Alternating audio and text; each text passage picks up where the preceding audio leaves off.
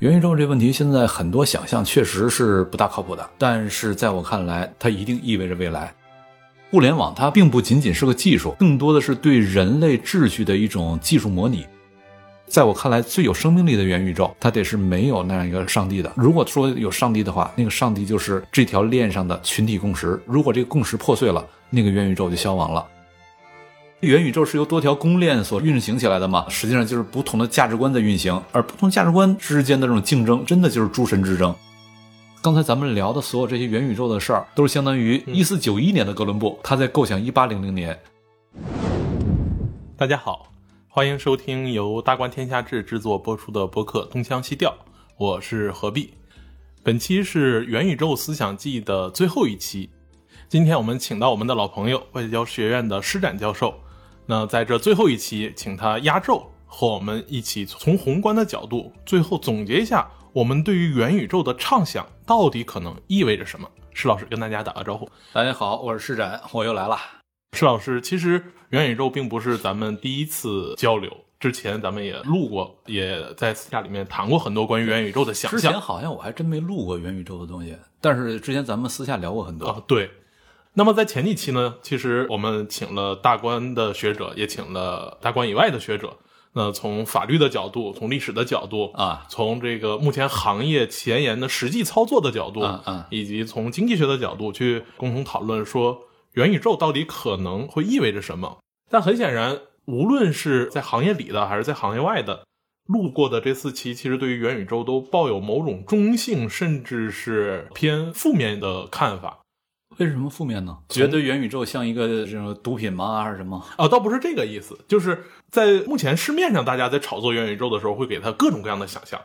呃啊，觉得就是想太多了，是吧？想的特别好。但是咱们的老师就会认为说，哎想多了，想多了，因为你从目前的这个技术条件上，它是脱胎于既有技术的。对，呃，在法律以及合同规定，还有就是公司和消费者，以及还有政府监管上。都无法脱出现在的既有规则去建立一套新的规则。第三呢，就是在它的盈利模式上，目前互联网巨头去投身于此，很大程度上也是因为自身的这种商业运作到了一个瓶颈期。嗯，它需要在既有的概念是吧？假如这个概念真炒成了，在既有的运作里面，它也不太有可能有特别新的创新点。对，这点我倒认同。就是现有的数字巨头更多的是炒概念，我并不认为他们真的意味着元宇宙的未来。一会儿咱可以展开聊这个。对。而且从行业从业者的角度来说的话，目前对于元宇宙这个概念已经有所深入实践的游戏行业，嗯，在他们看来，这完全不是一个新东西。因为从最原教旨或者最本初的意义来说的话，嗯，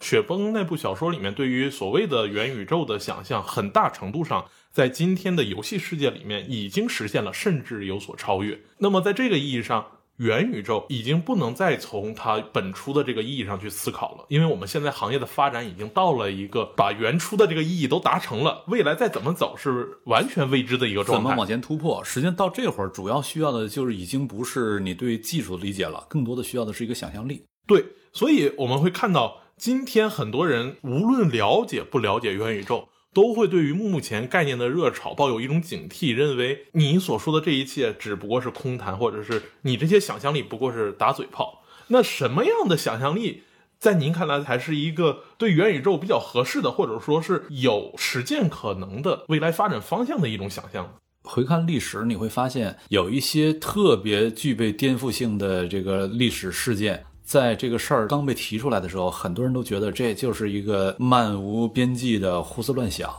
就比如像哥白尼，他刚刚开始提出日心说的时候，人们普遍接受的都是地心说的教育啊，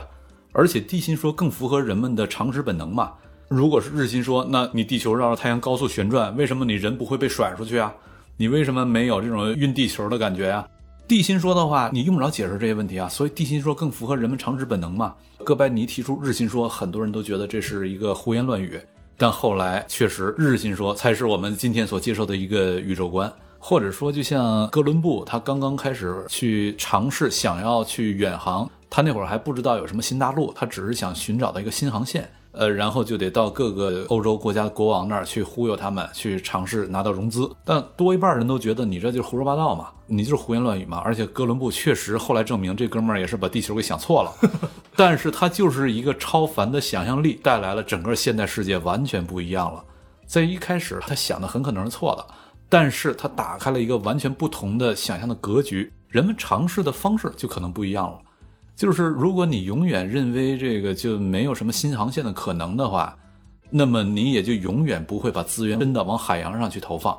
这个事儿真的就不会成为可能。哪怕你一开始想着是错的，只要你打开了一个全新的格局，那么资源投放的偏向有可能就开始发生变化了，那么一个新的世界也就成为可能了。哥白尼一开始他对于日心说的想象，他对于宇宙结构的想象也是错的，这无所谓，不影响啊。但接下来整个这个我们后来的天地格局为之一变嘛，所以今天咱们说到元宇宙这个问题，元宇宙这问题现在很多想象确实是不大靠谱的，但是在我看来，它一定意味着未来。所以在总体的色彩上，你并不会像之前几位老师那样。会抱有某种中性偏否定的，或者是说这个东西并不新鲜的这种。呃，这个思考的基点不一样。嗯，就是他们是说从现有的这些东西上来说，那么现在爆炒的元宇宙的这些概念多半不靠谱。有可能这我也会认同。基于现有的基础，确实很多东西不靠谱，很多都是纯是炒出来的。但是呃，从人类秩序演化逻辑上来说，我认为元宇宙它代表着未来。但未来并不一定是由现有的这些技术或者说现有的这些公司啊，当然你不可能脱开现有技术了，有可能未来的那个元宇宙对技术应用形态跟现有的应用形态是不一样的。那么未来真正有生命力的元宇宙，很可能也不是现在的这些数字巨头由他们所支撑的。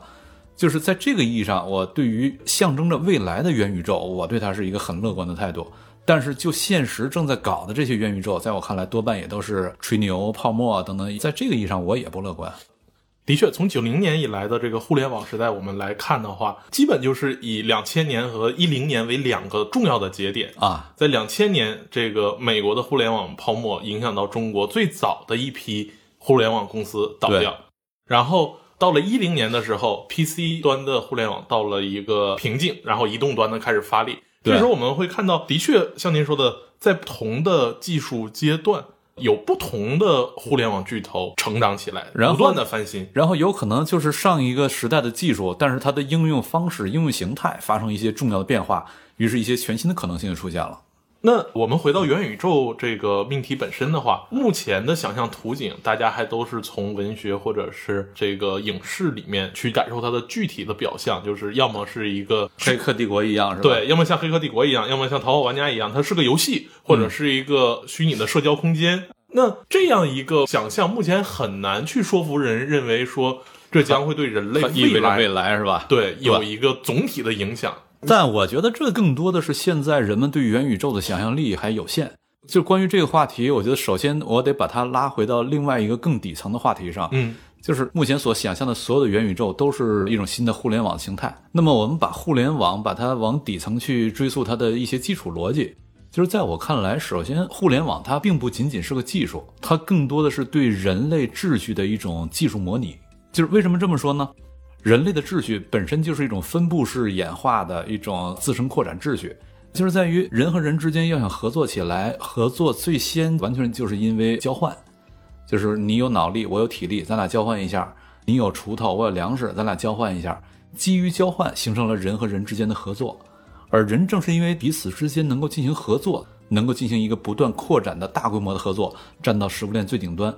而这合作的底层的具体的形态。实际上就是各种交换过程，而这个交换过程，你事先没有办法设定它究竟该什么东西该怎么交换，这些东西你都设定不了的。这些具体的交换，就是在交换的过程当中，不断的发现新的交换的可能性，不断的拓展新的交换的网络。而所有的这些可能性啊、网络啊，它的发展过程都是一种分布式运动、分布式决策的过程。有可能有人会提国家呀、公司啊什么，甚至黑社会。它不是一个分布式的呀，它是一个集中式的呀。呃，没错，国家确实是集中式的，但世界上不是只有一个国家，它是多个国家彼此在互动。那么，国家和国家相互之间的这种互动过程，它也是一个分布式的过程。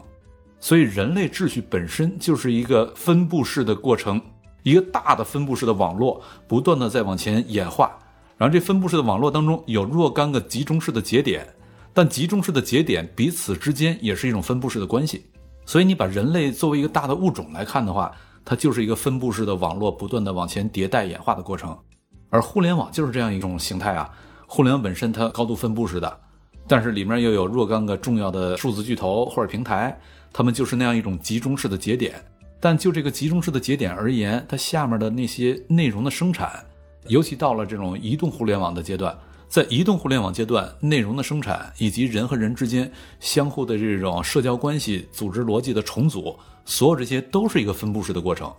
所以，互联网的这种分布式的这种网络机制，实际上是对于人类秩序它的演化逻辑的一种技术模拟。我一直是这么理解互联网的，它是对人类秩序的一种技术模拟。如果是技术模拟的话，那么互联网在这个网络上面，它会把人类社会当中的那些人和人之间的相互的这种关系，在网络上形成一个数字孪生的一个状态。当然，这已经用到元宇宙的概念了。无论如何，你可以说在互联网上形成一种新形态的人际关系，人和人的这种组织机制，以及一系列的过去的交换模式、交易过程，都可以在网上被复刻出来。那么接下来，网上的复刻，它一定会反过来会影响到线下的。就比如我每天打交道的人，在这种微信群里或者在你的脸书的账号上，对吧？千里万里之外，甚至有可能永生我都不可能见到那个人，而你对你就住在你隔壁的邻居，你却根本不知道他是谁。二十年前是无法想象这种状态的，但在今天这就是事实啊！就像我家隔壁的那邻居，那是一租户，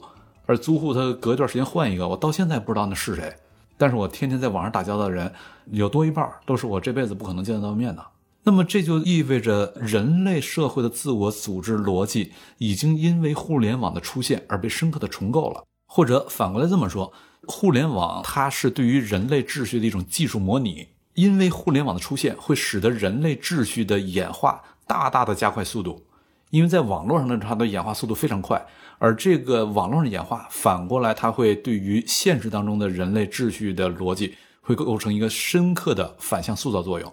所以，因为互联网的出现，使得人类秩序的演化速度大大加快。那么，互联网作为人类秩序的一种技术模拟，而元宇宙是互联网的一种最新一个版本的，实际上是一个未来版本的一种应用形态、应用方式。如果在二十年前有人跟你说互联网意味着未来的话，可能有些人还会在犹豫、在怀疑，因为那会儿有互联网泡沫嘛。有互联网泡沫，很多人都会说这就是炒概念。那么今天我们说元宇宙，它意味着未来，可能仍然有人会犹豫、会怀疑，觉得这就是炒概念，这就是泡沫。但是你回想一下，二十年前，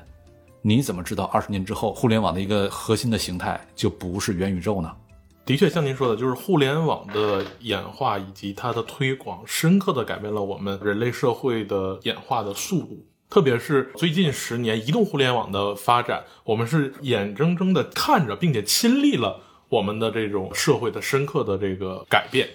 那回到这个元宇宙，因为您也说，互联网技术在您理解是对人类社会的关系的一种技术复刻。但是从既有的条件来说的话，我们会发现，那无论是 SNS 的社交网络，还是我们现在的微信以及这个网络游戏。他们都已经完满的或者是非常好的复刻了人类社会中的一部分关系。那元宇宙这样一个概念，它所包含的可能性，或者它所包含的一些关键技术，在哪些程度上，您认为能够进一步的去推动这样一个复刻，以及它能给我们未来社会的发展带来怎样的想象力？对，这个话题很有意思，我们可以把它进一步展开来说。首先，我觉得还是先把元宇宙暂且先放一下。我们先来看一下数字世界究竟它是什么样的结构。呃，因为在我看来，数字世界它是分为若干个层次的。嗯，当然，我所说的这几个层次它没有高低之分啊，而是按照它与传统世界之间的距离来分的。与传统世界距离越近的，我称之为第一层次；然后越远的，可能它这个前面标号就越大了。我之所以要从层次的这个角度来讨论，就在于。在我看来，元宇宙可能同时会关涉到这几个层次。呃，我先来说我所划分的这几个层次。首先，第一层次的数字世界，第一层次的数字世界，它是数字世界和传统世界之间的接口。就比如咱们最近这几年经常可以听到一句话，叫做“所有的行业都值得重新做一遍”，以互联网的方式。也就是说，行业重新做一遍，你的数字经济再怎么发达，它仍然需要各种线下的实现。而这种线下的实现必须得依托于传统产业，比如你自动驾驶再怎么牛，你必须得有你的那些传感器啊，得有那些 sensor 啊，你得有你的这个中央处理器啊。呃，然后你得有你的云计算的功能啊，等等这些，它都需要硬件载体啊，这是一个方面。另一个方面，很多传统产业它也都必须得以互联网的方式来重构自身。就比如在二十年前，你要开一餐厅的话，那你首先核心要考虑的可能是地段，然后其次你要考虑的，你得有一个好厨师。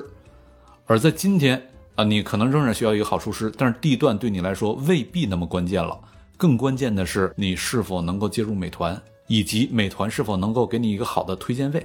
其实这背后的逻辑是一致的，就是这个餐厅总要有客流。在没有移动互联网的时候，它的客流是取决于地段这样一个物理空间。对，而现在我们则要接入到美团、大众点评这样的互联网空间里面，让我被人看见。对，这是一种。然后再一种，就比如之前我去调研的一些这个传统产业，都在互联网化的改造自身。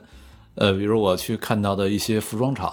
过去的服装厂有可能就是那流水线嘛，这个环节是那个画版型，那个环节是剪裁。在下一个环节是那个缝织等等，它一个环节一个环节的，然后不同环节之间的效率可能不一样。如果你事先安排的这个调动的不是足够好的话，有可能就会出现一些这种呃拥塞。就比如剪裁的环节突然之间就卡住了，特别慢，于是下一个环节没活干，而上一个环节的东西又下不来，因为你这儿没弄完呀，于是你这个就长梗阻一样就梗在那儿了。但是基于互联网，把这个服装生产流程把它给互联网化的话，每个环节都会有它的这种传感器，有实时监控，然后每个环节劳动的效率啊、它的数据啊等等这些，全都基于那些传感器、基于那些监控，把它上到云上，然后在云端来进行一个统一的调配，哪个地方多安排点人，哪个地方少安排点人，哪个地方人过多了，我再对它做一个动态的调配调整。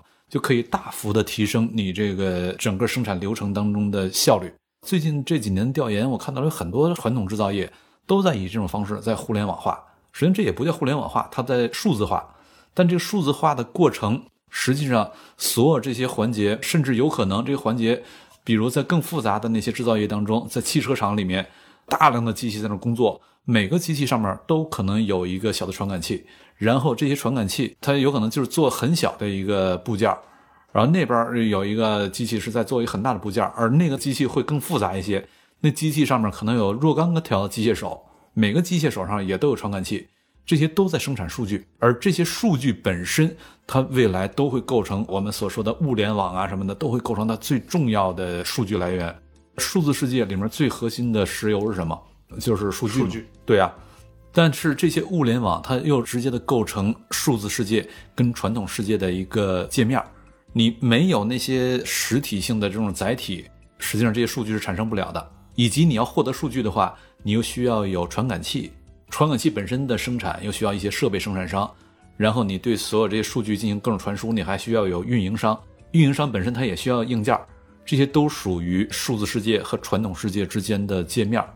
他们不断的在生产数据，毫无疑问，他们一条腿是在数字世界里面的，在生产数据，在传输数据等等，但另一条腿又是在传统产业里面，他们都得有硬件的为基础。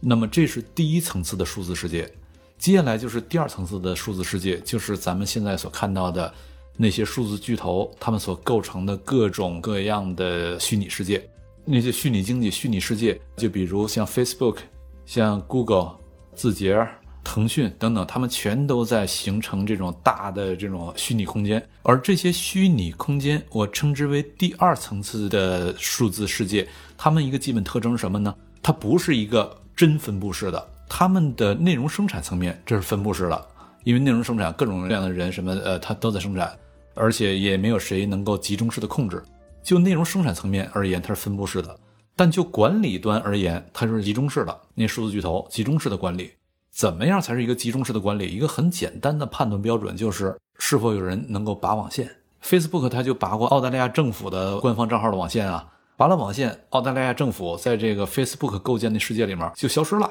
凭空消失了。那么这就是一种集中式的管理，也就是说它是分布式的生产内容，但集中式的在管理。这是第二层次的数字世界。那么第一层次的数字世界，因为它仍然需要依托于传统的制造业，那仍然是传统产业。传统产业它必须得依托于特定的物理空间来工作，而只要依托于特定物理空间，就意味着主权国家对它有相当大的主导能力。但是第二层次的数字世界，它不再是由主权国家有那么大主导能力了，因为第二层次数字世界是由这些数字巨头来主导。他们这种数字产业，它跟传统产业相比有一个很大的区别，就是传统产业它是边际效益递减的，你的企业规模扩大，那么你的管理成本就会急剧上升，它的增长率会越来越低，到最后会达到一个边际收益为零的地方，那就构成这个企业的扩展极限，再扩展它就赔本了。可是就这种数字产业而言，尤其是平台型的这种数字产业，如果你做的是一个平台经济，那么你的网络的规模越大，这个网络的价值就越高，而且它的网络的规模有可能是这个算术级数的在上涨，网络的价值是指数级数的在上涨，那么就意味着它是边际效益递增的，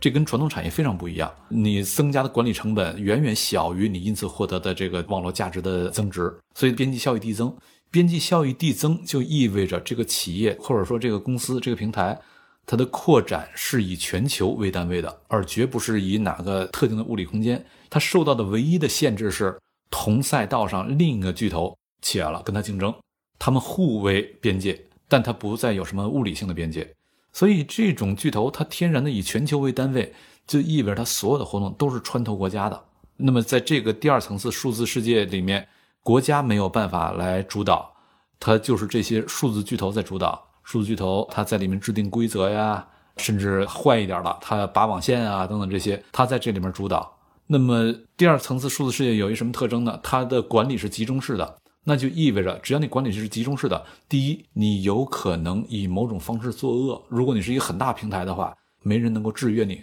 就比如这个脸书就把澳大利亚政府给拔网线了。从脸书的角度来说，他肯定觉得我是有道理的，但你从澳大利亚政府角度来看，你肯定是在作恶，而且我没有任何办法。第二，就算他不作恶，他仍然需要有某种物理性的注册地，有可能那个人不在那儿，因为毕竟他是个法人嘛。法人按照现有的法律逻辑来说，他必须得有一个物理性的注册地。那么国家仍然能够以某种方式对他进行一种节制，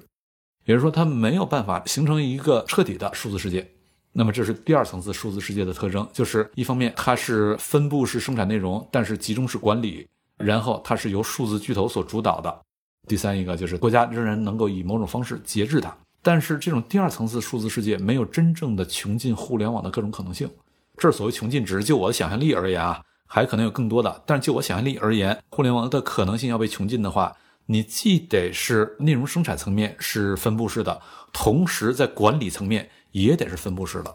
此时才是一个真分布式的互联网。而管理层面的分布式，那就意味着没人能拔网线。假设这个 Facebook 它是一个真分布式的，那就意味着就算扎克伯格想拔网线，但是这个世界上有无数个 Facebook 的副本，而且这副本的之间的数据库、底层数据库是彼此打通的。那么你扎克伯格拔了网线，那就意味着你从这个数字世界你自我流放、自我隔离。澳大利亚政府仍然可以在那些副本上玩，而那些副本跟你这边底层数据库打通的，你拔了网线，那是你自我隔离了。别人跟澳大利亚政府仍然在同一个数字世界里面，那么这会儿没人能拔网线了，这才是一个真分布式的数字世界。而我刚才说的就是这种呃无数副本啊，无数什么这些东西，呃，如果对这方面的技术熟悉敏感的朋友，马上就会想到了，这是一种区块链的模式。那我觉得可以用一句话来总结这样一个东西，就是。在某种意义上，未来元宇宙可能真的会像现实宇宙一样，它是个没有上帝的宇宙。因为一旦有一个全知全能的上帝，他就可以给你全都拔网线。而我们在现实世界中，目前我们感受到的宇宙秩序，很大程度上并没有一个中心化的主宰者或者是权力去彻底主导我们。对，那与之对应的复刻这样一个宇宙秩序，变到互联网的虚拟世界里面。那么，这样一个世界，它要满足的最基础的一个特征，就应该是一个没有上帝的元宇宙，没有任何一个巨头，没有任何一个权利能够将这个空间里面的全部或者重要的部分去产生某种绝对主导性的影响。这就是咱们说的这种真分布式的数字世界，它的底层的技术基础是区块链。当然，这还要再强调一下，是公有链。因为区块链在最原初，它实际上是一种那个分布式记账技术。那分布式记账，呃，在私有链和联盟链里面是有人为你付费，然后让人去记账的。那么付费的那个人，他仍然对这个链本身有一个拔网线的能力。但如果是公有链的话，是没有人付费的。所有的记账的人完全是因为他要获得那个 token，token 实际上就是数字币嘛。有足够多的人上来玩，那么这个 token 就有价值了；没人上来玩，这 token 就没价值。也就是说，你公有链是否有活力，完全取决于是否有足够多的人在记账。那么这个过程它就会是一种真分布式的，没有人能够拔网线。只不过这种以真分布式的 token 以这个方式来驱动的那种公有链，它有一个代价，这个代价就是你的信用实际上是靠这种反复的、多次的、不断的这种分布式记账。分布式记账实际上对应着一系列的分布式的多次的计算，所以它对于算力的消耗是非常大的。对算力消耗大，就意味着它对能源的需求非常大。而在今天的传统能源的形态之下，靠这种传统能源来支撑那么大算力，有可能气候就受不了了。现在已经这种极端气候这么多了，你要是那什么极端气候可能更严重。呃，当然这儿还要再插一下，就是目前咱们所说的元宇宙，基本上都还是这些数字巨头所推动、所主导的。这还是第二层次数字世界所推动出来的元宇宙。刚才你说到了，这是一个有上帝的元宇宙，上帝能够创造你，上帝也就能够毁灭你。在我看来，最有生命力的元宇宙，它得是没有那样一个上帝的。如果说有上帝的话，那个上帝就是这条链上的群体共识。咱们前面说第二层次数字世界，它是由公司巨头主导的，但第三层次数字世界，它是由区块链技术为基础，而区块链的活力完全来自于是否有足够多的人接受这条链，取决于这个群体共识。那么对应的群体共识，也就是。刚才咱们所说那种真分布式的元宇宙，它的技术基础，所以就是这种真元宇宙，它就有一个特征，就是它完全靠区块链技术为基础。而现在的元宇宙都是那些数字巨头搞的，它是有上帝的，有创世上帝的。我所构想的未来的真分布式的元宇宙，它是由群体共识驱动的，它没有一个可以拔网线的创世上帝，但它有一个群体共识。如果这个共识破碎了，那个元宇宙就消亡了。而只要这个共识是存在的。这个元宇宙就始终存在。那接下来的一个问题是，你怎么保障这个共识本身的持续性，保障共识的活力？而共识实际上在区块链技术当中最基础的共识是什么？是我们对于这个账本是否有共识。那么我们对于记的这个账共识怎么表达呢？实际上是通过一个投票机制，就是是否有超过百分之五十一的人，呃，或者超百分之五十一的什么东西？Anyway，它有它的一个计算方法。超百分之五十一的那个 stakeholder，他们认同这个账本，OK，这个账本就被确认了。接下来问题是你怎么计算的百分之五十一？你是认为按照手里拿的币的呃数量来计算百分之五十一，还是按照人头计算百分之五十一？就是你在这里面怎么做价值排序？不同的价值排序，它在你投票机制，投票机制会表达为一系列算法。那么不同的价值排序在算法上就会表达为你不同参数的权重，权重设定不一样。那么可能有些这种共识机制，它的那投票机制，它的设定，后来人们会发现这个太容易寡头化，然后有些机制就会发现它的执行能力又太差了，等等，它会有各种各样的这种问题。那么在这个过程当中，逐渐的会有一些比较有竞争力的这种共识机制，投票的模型会逐渐的在这个竞争当中占据优势，而每一个投票模型背后，你那些参数权重怎么设计，实际上反映的都是价值观。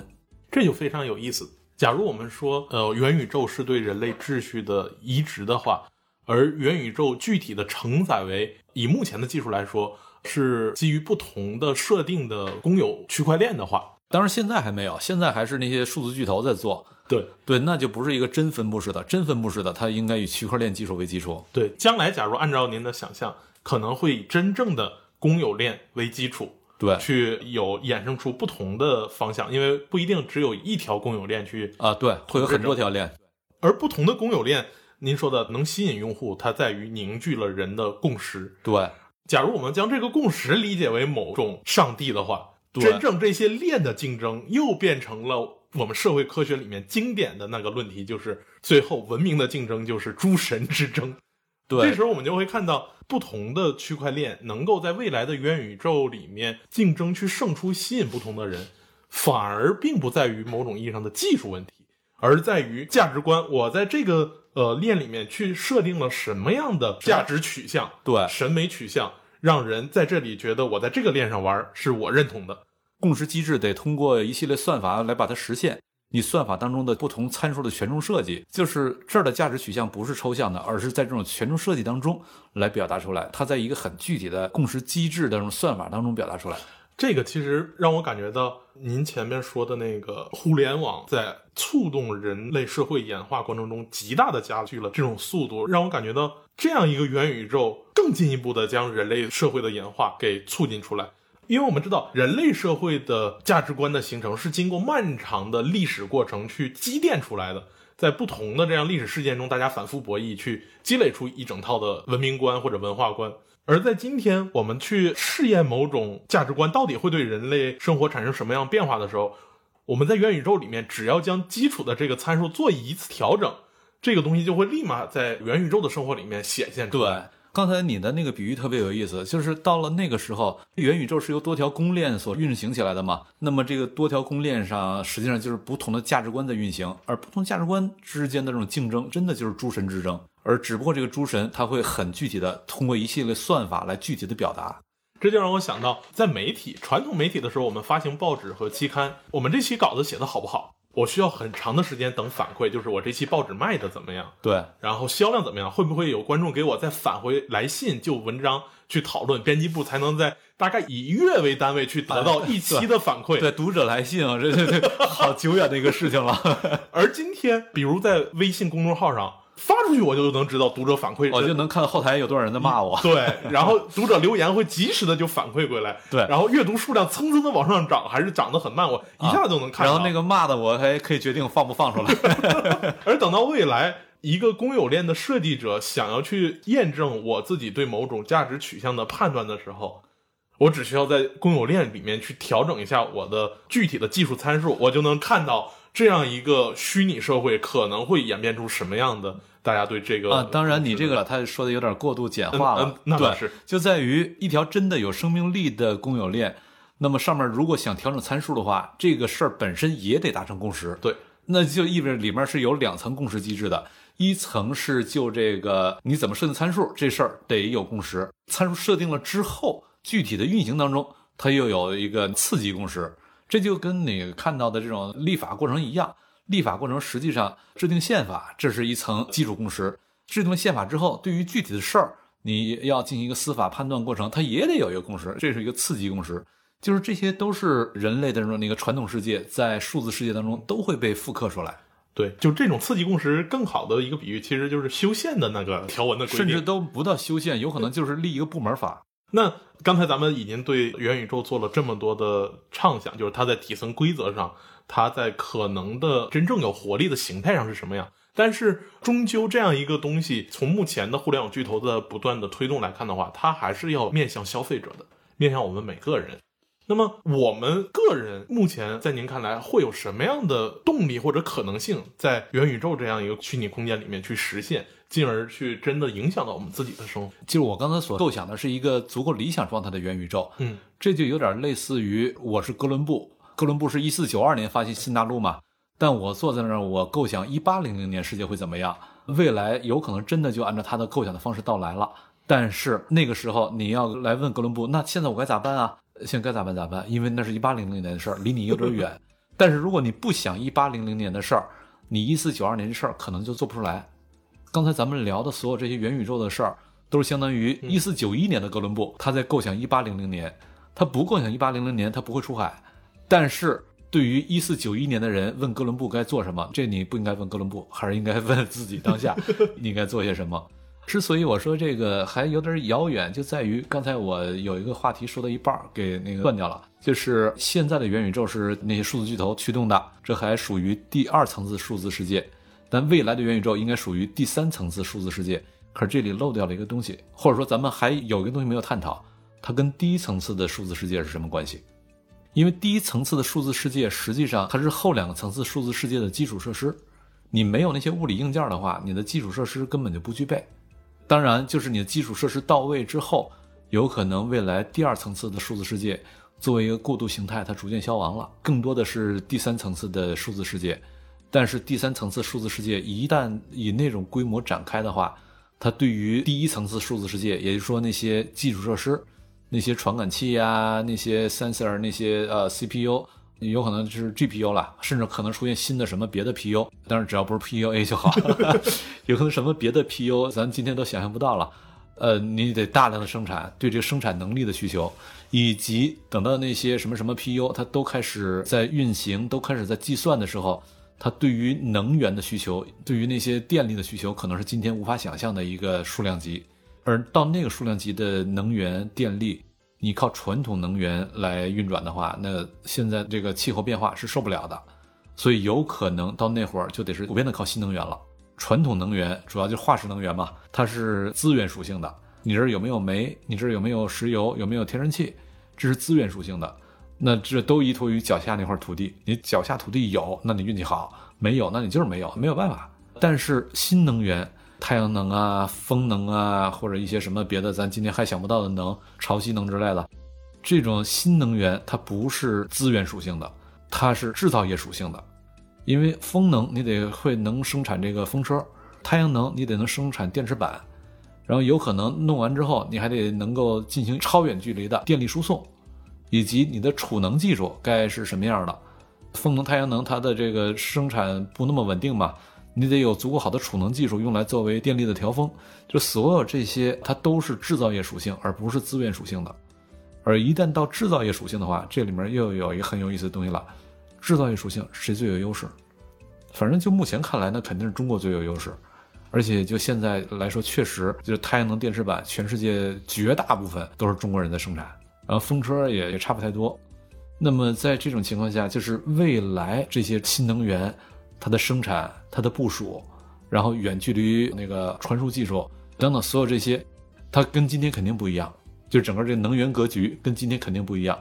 我们也不能就此马上就断言说中国在这里面会有多大优势，但是毫无疑问跟今天肯定不一样了。它具体是什么样，这个得去研究。到什么时候新能源的成本变得非常之低，以及单靠新能源我们就能支撑比今天有可能大几个数量级的这种能源需求，什么时候能到这门槛，这都不知道。就是说，我们所想象的那种对哥伦布而言的1800年的世界，对咱们而言，有可能是未来呃三十年、五十年之后的世界。呃，你想象的那个世界，你今天才有一个更远大的奔头。但是那个世界到底什么时候到来，现在也还说不清楚。同时，那个世界的到来，它是一个系统性的工程。你光说你这个上硬件、上这个计算能力，这是不够的。它是一个更加庞大的系统性的工程，而且这个系统性工程既有硬件又有软件。这儿的软件，我指的不是说这个现在咱们的那些计算机程序那个意义上的软件，而是指比这还软、价值观层面的软件。因为到了那个时候，有可能这个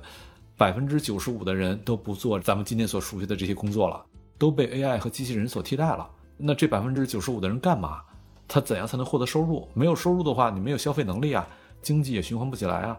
那么，除非你的消费活动本身就是生产。那怎么样才能消费活动本身就是生产呢？很简单，你消费活动本身在产生数据，而数据在未来就是数字世界的石油。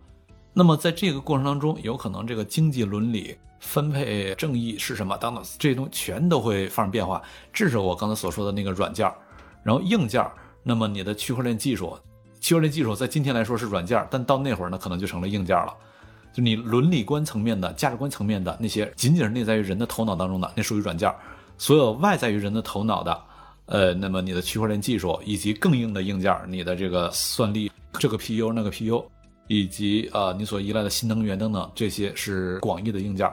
就是这些东西作为一个大的系统，他们得逐步的都到位之后，我所想的那种元宇宙，那种第三层次的数字世界，才真的可能到来。这个什么时候会到来，现在也说不清楚，因为技术进步的速度以及你的很多生产是呃发展速度。现在也没有办法去构想，有可能二十年，也有可能五十年，但无论如何，我想象在未来真正的元宇宙一定是那样的一个元宇宙。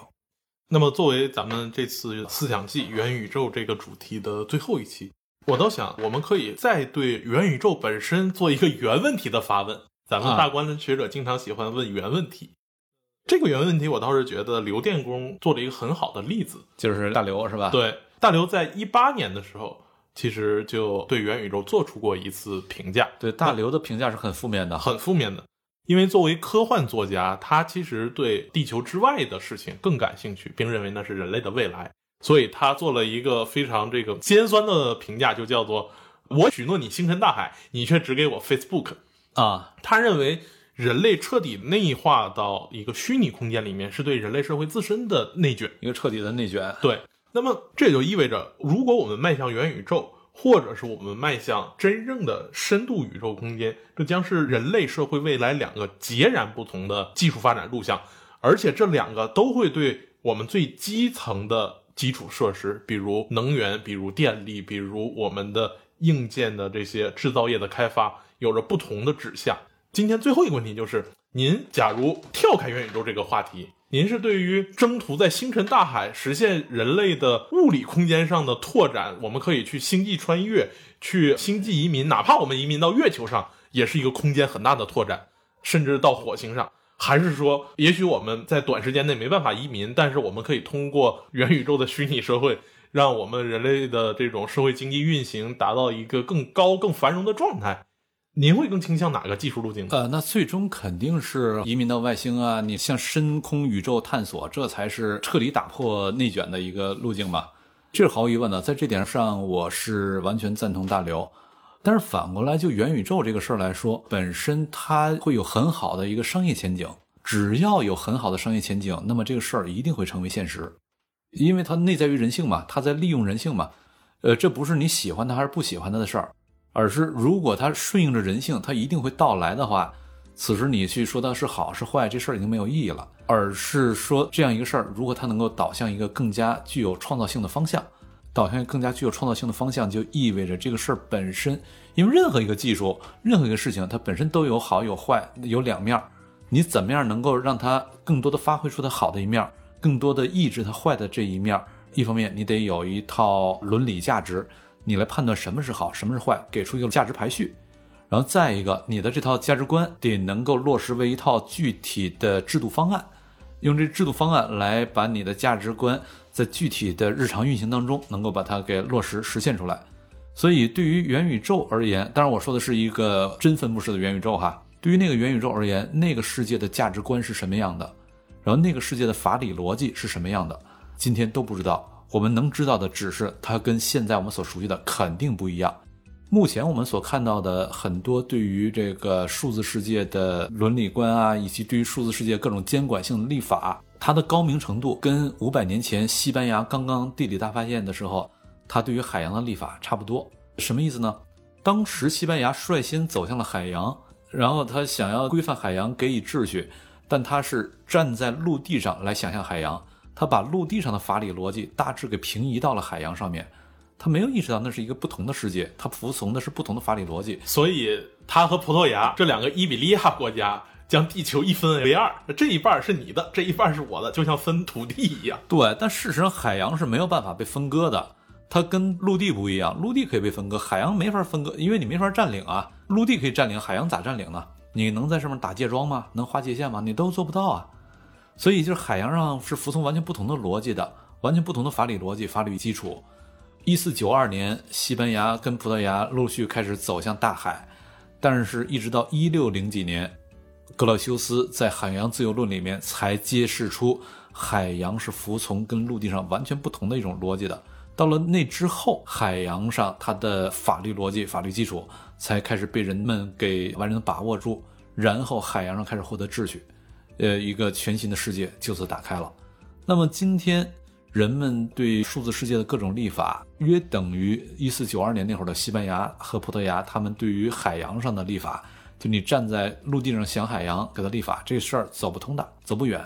究竟海洋上逻辑是什么？它的法理基础是什么？它的伦理基础是什么？今天谁都没有想清楚。它需要等到这个世界不断的在我们面前展现，等到我们能够发现那个逻辑。目前还没到那一步呢，但是虽然没到那一步，我们对它的这种大胆的畅想、开脑洞却是必要的。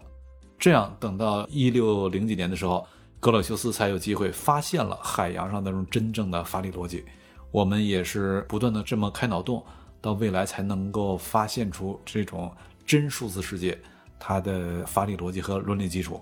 啊，非常感谢施老师今天的分享，让我们深度的了解了元宇宙背后它的数字秩序到底对我们人类社会意味着什么。那也希望我们这一次的整个元宇宙的思想季，能够将我们这些讨论的话延续下去，或者是能够保留下去。那也许直到三十年后或者五十年后，当后人再度回想起前人对于元宇宙的讨论，也许我们的这些观点、这些脑洞，可能到时候真的会有到用场。那非常感谢施老师今天和我们的分享。那么最后，我再给大家做个硬广。呃，我们的播客《东腔西调》即将有了实体的公众号，大家可以来公众号听我们的播客，那我来配合一下，这个公众号的名字叫什么呀？叫《东腔西调》。